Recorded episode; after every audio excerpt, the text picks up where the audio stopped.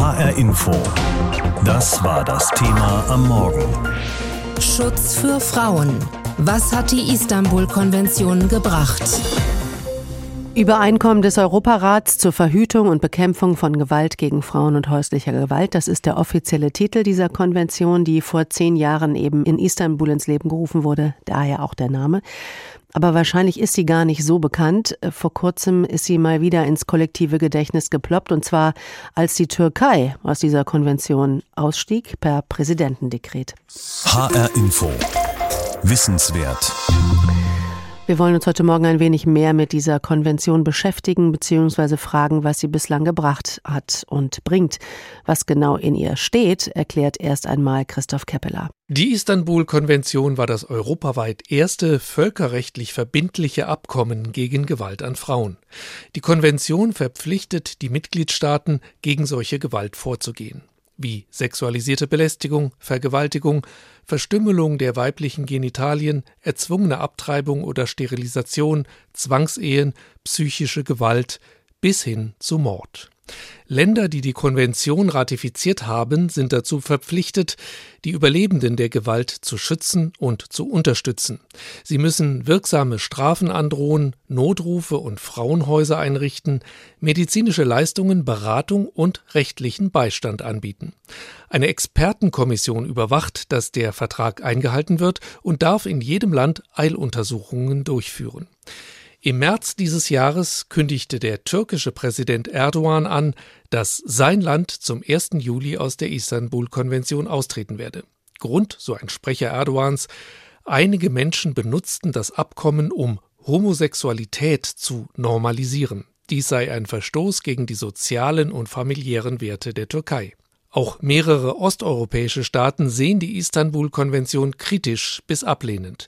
Die polnische konservative Justizministerin sagte im vergangenen Jahr, die Istanbul-Konvention sei eine feministische Schöpfung zur Rechtfertigung der homosexuellen Ideologie.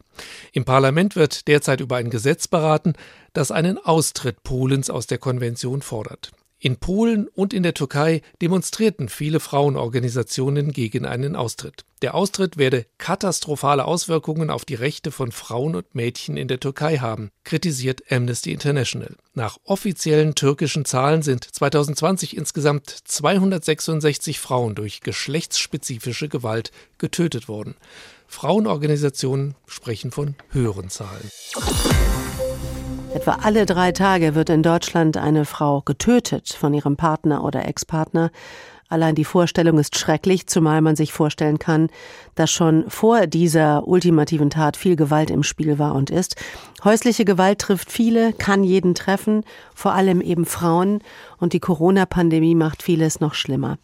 Ich habe mit Julia Schäfer gesprochen. Sie ist die Leiterin der hessischen Koordinierungsstelle gegen häusliche Gewalt. Und ich habe sie gefragt, die Zahlen sinken nicht, wenn es um das Thema geht. Das Gegenteil ist der Fall. In der Pandemie hat es wohl noch zugenommen mit häuslicher Gewalt.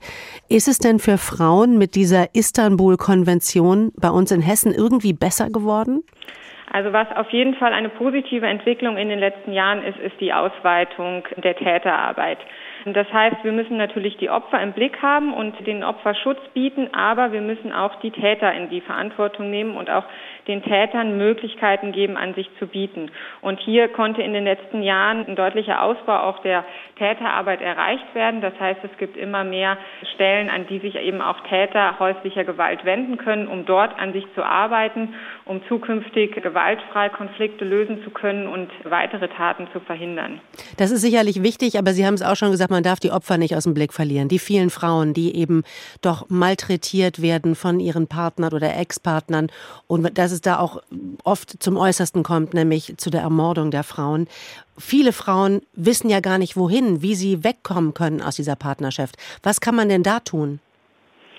Zunächst ist das natürlich auch eine Frage, die jeden Einzelnen betrifft. Also hier ist auch wirklich jede und jeder in der Gesellschaft in die Verantwortung zu nehmen. Wir müssen für das Thema sensibilisieren. Häusliche Gewalt ist keine Privatsache, sondern jeder ist auch ein Stück weit berufen, hinzuschauen, statt wegzuschauen. Und wenn man sowas in dem eigenen Umfeld mitbekommt, ist es in der Verantwortung eines jeden auch Hilfe anzubieten, dem Opfer Hilfe anzubieten, zum Beispiel auf das Bundeshilfetelefon hinzuweisen, auch auf der Seite des Justizministeriums im Internet finden sich Anlaufstellen und aber auch den Täter anzusprechen, den Täter in Verantwortung zu nehmen und darauf hinzuweisen, dass sein Verhalten gesellschaftlich nicht akzeptiert wird und auch eben dem Täter Wege aufzuzeigen, wo er sich hinwenden kann, um eine Verhaltensänderung herbeizuführen. Nun steht in der Istanbul-Konvention auch, dass ein Platz in einem Frauenhaus einer Frau das Leben retten kann. Und da gibt es auch Empfehlungen an die teilnehmenden Länder, was zu tun ist. Und laut Europarat fehlen in Hessen rund 300 Familienzimmer, 800 Betten. Wieso schafft es Hessen nicht, da ausreichend Platz anzubieten? Ähm, also auch da können wir seit letztem Jahr eine positive Entwicklung verzeichnen, weil seit letztem Jahr deutlich mehr Fördermittel, und zwar sowohl aus Töpfen des Bundes als auch aus Töpfen des Landes zur Verfügung gestellt werden, seit letztem Jahr und in den nächsten Jahren, sodass da ein Ausbau zu erwarten ist. Und was man bei dieser Problematik auch immer mit bedenken muss, ist das Problem rund um den sozialen Wohnungsmarkt. Denn wir sehen oft, dass Frauen sehr lange, wenn sie denn einmal im Frauenhaus sind, sehr, sehr lange dort verbleiben und häufig auch länger dort verbleiben, als es eigentlich nötig wäre, eben weil ihnen der Weg zurück in den Wohnungsmarkt so schwer fällt aufgrund der angespannten Wohnungsmarktsituation. Und auch hier hat die Regierung sich erfreulicherweise im aktuellen Koalitionsvertrag einiges auf die Fahne geschrieben, was da investiert werden soll, um eben auch den sozialen Wohnungsbau zu stärken und die Situation zu verbessern.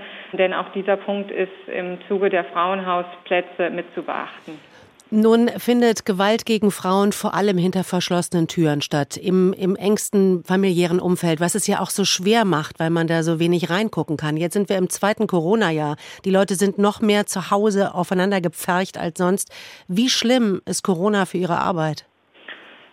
Also es hat uns natürlich mehr Arbeit gebracht weil das Thema sehr in den Fokus gerückt ist. Aber das ist eigentlich ein positiver Effekt dieser Pandemie. Denn es ist gesellschaftlich und politisch auch mehr in das Bewusstsein gerückt. Und man merkt doch verstärkt, dass auch die politische Diskussion da Fahrt aufnimmt und äh, dass auch auf dieser Ebene eben mehr in den Fokus gerückt ist und man sich mehr damit beschäftigt. Und es ist aber auch ganz wichtig zu sagen, dass das Thema häusliche Gewalt kein pandemiebedingtes Problem ist. Wie in anderen Punkten auch wurde das Problem hier verschärft. Aber wir müssen auch ganz klar sagen, dass das Problem nicht mit der Pandemie verschwinden wird, sondern es ist wichtig, dass wir auch in Zukunft uns bewusst sind, wie umfangreich und komplex dieses Problem ist, dass es uns alle betrifft, dass es in allen gesellschaftlichen, kulturellen und auch allen Bildungsschichten vorkommt und dass wir eben auch in Zukunft das weiter so aktiv auf dem Schirm haben und die Frauen nicht vergessen. Wenn es um häusliche Gewalt geht, die vor allem Frauen trifft, hat man jahrelang wenig bis gar nicht hingeschaut, auch in Deutschland nicht. Zum Beispiel Vergewaltigung in der Ehe wurde erst 1997 zur Straftat erklärt. Nicht wegschauen, wenn es um Gewalt vornehmlich gegen Frauen geht, das wollte man dann vor zehn Jahren schriftlich festhalten in dieser Istanbul-Konvention. Das ist ein völkerrechtlicher Vertrag, der auch 2018 in Deutschland ratifiziert wurde und damit das Thema auf die Agenda der Politik setzte. Nun befinden wir uns ja schon im zweiten Jahr Corona-Krise und die Pandemie hat ihr Übriges dazu getan, wenn es um Gewalt in den eigenen vier Wänden geht. Welche Folgen das bei uns in Hessen hat, dem ist Steffi Mosler nachgegangen. Seit 2014 steigen die Zahlen kontinuierlich. Aktuell auf über 10.000 Fälle im vergangenen Jahr alleine in Hessen. 80 Prozent der Opfer sind Frauen und genau jetzt ist das eingetroffen, wovor Experten gewarnt hatten. Die Pandemie hat die Situation in den Familien weiter verschlimmert. Was das für die kommende Kriminalstatistik bedeutet, ist jetzt natürlich noch nicht erfassbar. Allerdings, und das passt eben nicht zu den Zahlen, es gibt keinen größeren Bedarf der Frauen in einem Frauenhaus Zuflucht zu finden. Das bestätigt auch Tina Meyer vom Frauenhaus Erbach im Odenwaldkreis. Bei uns zeigte sich der Anstieg sogar besonders drastisch. Da gab es 46 Prozent mehr Einsätze bei häuslicher Gewalt als im Vorjahr. Und die Fallzahlen sind immer noch deutlich erhöht, obwohl weder im Frauenhaus noch in der Frauenberatungsstelle mehr Anfragen eingehen, was uns natürlich auch Sorgen macht. Die Pandemie spielt dabei eine ganz entscheidende Rolle, so Meier. Sie verzerrt das Bild, denn, so ihre Vermutung, die Dunkelziffer ist wohl weitaus höher. Die Corona-Pandemie stellt ganz sicher Familien generell vor große Herausforderungen. Das alles führt natürlich schnell zu einer erhöhten Anspannung und Stress. Gundula Schmieding vom Frauenhaus in Waldeck-Frankenberg macht die gleichen Erfahrungen, wohl wissend, dass innerhalb der Familien gerade jetzt die Auseinandersetzungen zunehmen. Aber teilweise gab es auch gar nicht so viele Anfragen. Gerade am Anfang von der Pandemie war es, als wenn das ganze Land in einer Schockstarre war und es bimmelte hier kein Telefon. Eine Erklärung für diese Schockstarre liefert sie auch. Dass während des Lockdowns die Kinder nicht in die Schule und Kindergarten gingen. Das heißt, dass dass andere gar nicht mitbekamen, was mit den Kindern und Müttern zu Hause geschieht. Die Menschen erreichen und das Schweigen brechen. Dies spielt gerade jetzt, wo Frauen kaum aus ihrer häuslichen Isolation ausbrechen können, eine umso größere Rolle. Gestern hatte dazu Familienministerin Franziska Giffey in Berlin den Jahresbericht des Hilfetelefons vorgestellt. Das gibt es seit 2013. Zu Beginn suchten rund 47.000 Menschen so Hilfe und Beratung. 2020 waren es etwas mehr als 80.000. Häusliche Gewalt und die Gewalt in einer Paarbeziehung sind laut Bericht die häufigste Form der Gewalt. Ein Trend, den Sarah Muth vom Sozialdienst katholischer Frauen in Fulda ebenfalls beobachtet. Auch hier ist das Frauenhaus nicht stärker frequentiert.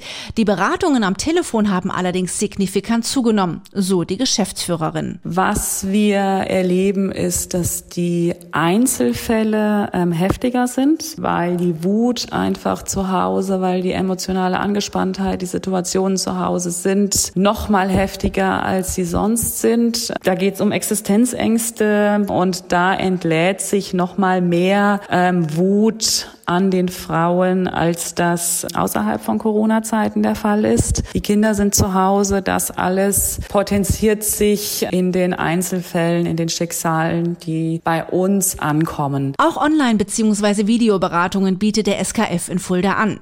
Die Frauen nutzen da oft kleine zeitliche Lücken, in denen sie alleine sind, um ihre Situation zu besprechen. Das Telefon ist dabei das Mittel der Wahl, so Sarah Muth.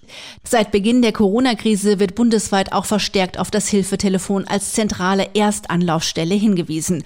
Durch die immer stärker werdende Präsenz in der Öffentlichkeit hofft man, dass Menschen vermehrt dieses Angebot nutzen, denn der Bedarf steigt Jahr für Jahr. Zehn Jahre gibt es sie jetzt schon und wurde mittlerweile von 45 Staaten und der EU unterzeichnet. Aber es gibt einige Länder, die wieder aussteigen wollen. Stichwort Türkei. Was diese Konvention seither alles bewirkt hat und wie es um den Schutz von Frauen steht, darüber habe ich mit Anne Bayer aus der H-Info Politikredaktion gesprochen. Ich habe sie gefragt, warum denn die Istanbul-Konvention so wichtig ist. Ja, die ist deswegen so wichtig, weil sich eben alle Staaten, die sie unterzeichnet haben, damit verpflichtet haben, Gewalt gegen Frauen, wie zum Beispiel Vergewaltigung in der Ehe, als Verbrechen einzustufen. Und damit haben Frauen in Europa die Möglichkeit bekommen, sich juristisch gegen häusliche und sexualisierte Gewalt überhaupt wehren zu können. Und sie ist auch deswegen ein ganz wichtiges Signal gewesen, weil dadurch nochmal klar wurde, Gewalt ist eben kein Einzelfall. Und zwar angefangen bei psychischer Gewalt bis hin eben zum Femizid. Und das ist sie eben auch nicht. Vor ein paar Jahren gab es dazu auch eine europaweite Untersuchung der EU und dabei kam heraus, jede dritte Frau in Europa wurde nach ihrem 15. Lebensjahr in irgendeiner Form Opfer von physischer und oder sexueller Gewalt. Und gleichzeitig hat dieses Abkommen auch gefasst, diesen Frauen muss geholfen werden. Es muss Hilfsdienste, also Beratungsstellen oder auch Schutzeinrichtungen geben. Und nach wie vor ist es ja auch leider immer noch so, viele Frauen, ja eigentlich sogar die meisten, nämlich 70 bis 80 Prozent, die holen sich noch immer keine Hilfe. Sei es aus Scham, sei es, weil sie sich selbst die Schuld geben oder eben auch aus Angst vor dem Täter oder auch aus Angst, nicht ernst genommen zu werden von den Behörden und der Polizei. Und auch das sollte die Istanbul-Konvention ändern. Die Türkei hat ja vor wenigen Wochen angekündigt, aus dem Vertrag auszusteigen. Auch andere Staaten wie zum Beispiel Polen wollen nicht mehr mitmachen. Das allein ist schon irgendwie so schwer zu verstehen. Was bedeutet das aber konkret? Ja, ganz konkret wird das, so befürchten das zumindest Menschenrechtsorganisationen wie zum Beispiel Amnesty oder auch in Deutschland der Deutsche Juristinnenbund und Herr de Femme, dass das ganz katastrophale Auswirkungen für die Rechte von Frauen und Mädchen haben könnte. Denn wie ja in so vielen Staaten hat während der Corona-Pandemie gerade die häusliche Gewalt zugenommen. So auch in der Türkei übrigens. Und wenn diese Entscheidung von Staatspräsident Erdogan nicht zurückgenommen wird, dann tritt es dann eben auch Anfang Juli in Kraft. Ebenso, und das hast du ja gerade gesagt, in Polen zum Beispiel wird auch darüber abgestimmt. Übrigens mit der Begründung, dass es eine feministische Schöpfung sei, um homosexuelle Ideologie zu rechtfertigen. Ähnlich sehen das auch andere Länder wie zum Beispiel Bulgarien, Ungarn oder auch Russland. Aber offensichtlich hat da eigentlich niemand die Konvention gelesen, denn da ist weder von einem dritten Geschlecht noch der Ehe für alle die Rede. Also das nur am Rande. Aber auch die EU, die hat die Konvention übrigens bisher nur unterzeichnet und noch nicht ratifiziert. Das heißt, sie hat sich dazu bekannt, aber dieses Bekenntnis ist eigentlich noch nicht verpflichtend. Das heißt, eigentlich müsste sie noch ratifizieren. Dann wäre das zum einen ein klares Signal an alle Länder, die aussteigen wollen, und sie müsste auch deutlich mehr Geld ausgeben, um gegen Gewalt gegen Frauen auch vorzugehen. Es gibt ja auch äh, Kritik, dass diese Konvention überhaupt nicht ausreicht. Was genau wird denn da kritisiert? Ja, auf dem Papier liest sich das alles wunderbar, aber an der Umsetzung, da hapert es vielerorts. So eben die Kritik vieler Frauenrechtsorganisationen. So fehlen zum Beispiel ganz konkret Plätze in Frauenhäusern. In Deutschland sind das aktuell rund 15.000 Plätze. Auch in Hessen sind 800 Betten zu wenig. Und europaweit, das hat das Netzwerk Women Against Violence Europe erfasst, haben tatsächlich nur fünf Mitgliedstaaten genügend Betten in Frauenhäusern. Ähnlich sieht es bei den Hilfetelefonen aus. Auch hier gibt es in jedem dritten Mitgliedstaat in der EU keine telefonische Anlaufstelle, die kostenfrei und jederzeit erreichbar ist, so wie es die Istanbul-Konvention eigentlich vorschreibt. Das ist ja in Deutschland anders. Hier gibt es so ein Telefon, aber auch hier gibt es nach wie vor Handlungsbedarf. Zum Beispiel, es fehlt an Geldern für genug Beratungsstellen, gerade auf dem Land oder auch für Angebote für Frauen mit Behinderung oder Frauen mit wenig Deutschkenntnissen und natürlich auch für Präventionsarbeit, damit es dann eben irgendwann nicht mehr diese traurige Bilanz gibt. Jeden dritten Tag bringt in Deutschland ein Mann seine Partnerin oder Ex-Partnerin um. Also zusammengefasst, die Istanbul-Konvention, die ist eine ganz wichtige Grundlage zum Schutz vor Gewalt an Frauen und Mädchen. Bei der Umsetzung ist in den meisten Ländern und auch in Deutschland noch viel Luft nach oben. HR Info. Das Thema. Wer es hört, hat mehr zu sagen.